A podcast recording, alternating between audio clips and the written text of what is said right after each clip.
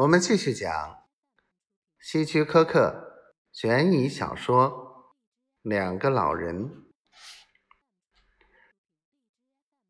茉莉还是拿着望远镜眺望对面的公寓，对巴克说：“你看，他又出来了，仍然穿着比基尼。我可一点兴趣都没有。”巴克说。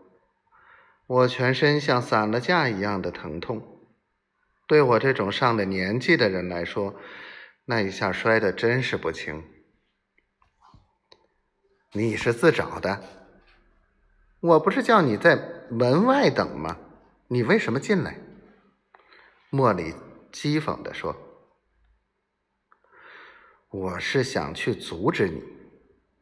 你想想，咱们都这么一大把年纪了。”实在不适合犯罪，我可不这么认为。咱们这儿有许多有本事的人，我们可以组织一个帮会。是坐在轮椅上指挥手下打打杀杀吗？我劝你还是省省了。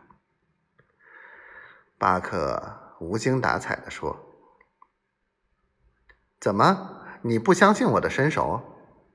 莫莉有点急了，在银行门口，要不是我勾了那家伙一脚，他早就逃走了。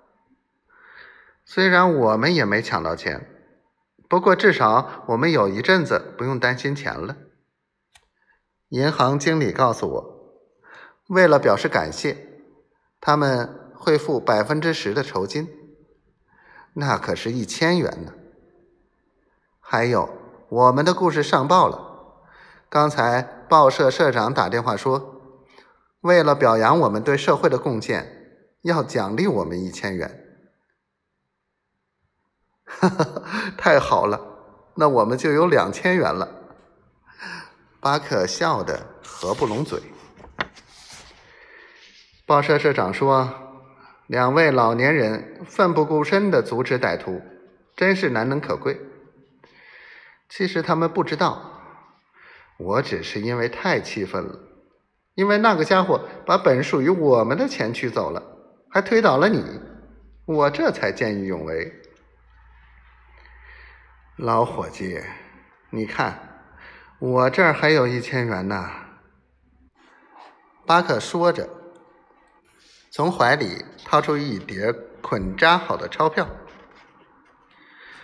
这是我倒在地上时，趁人不备从地上捡起来的。我们要不要把这钱退还给银行？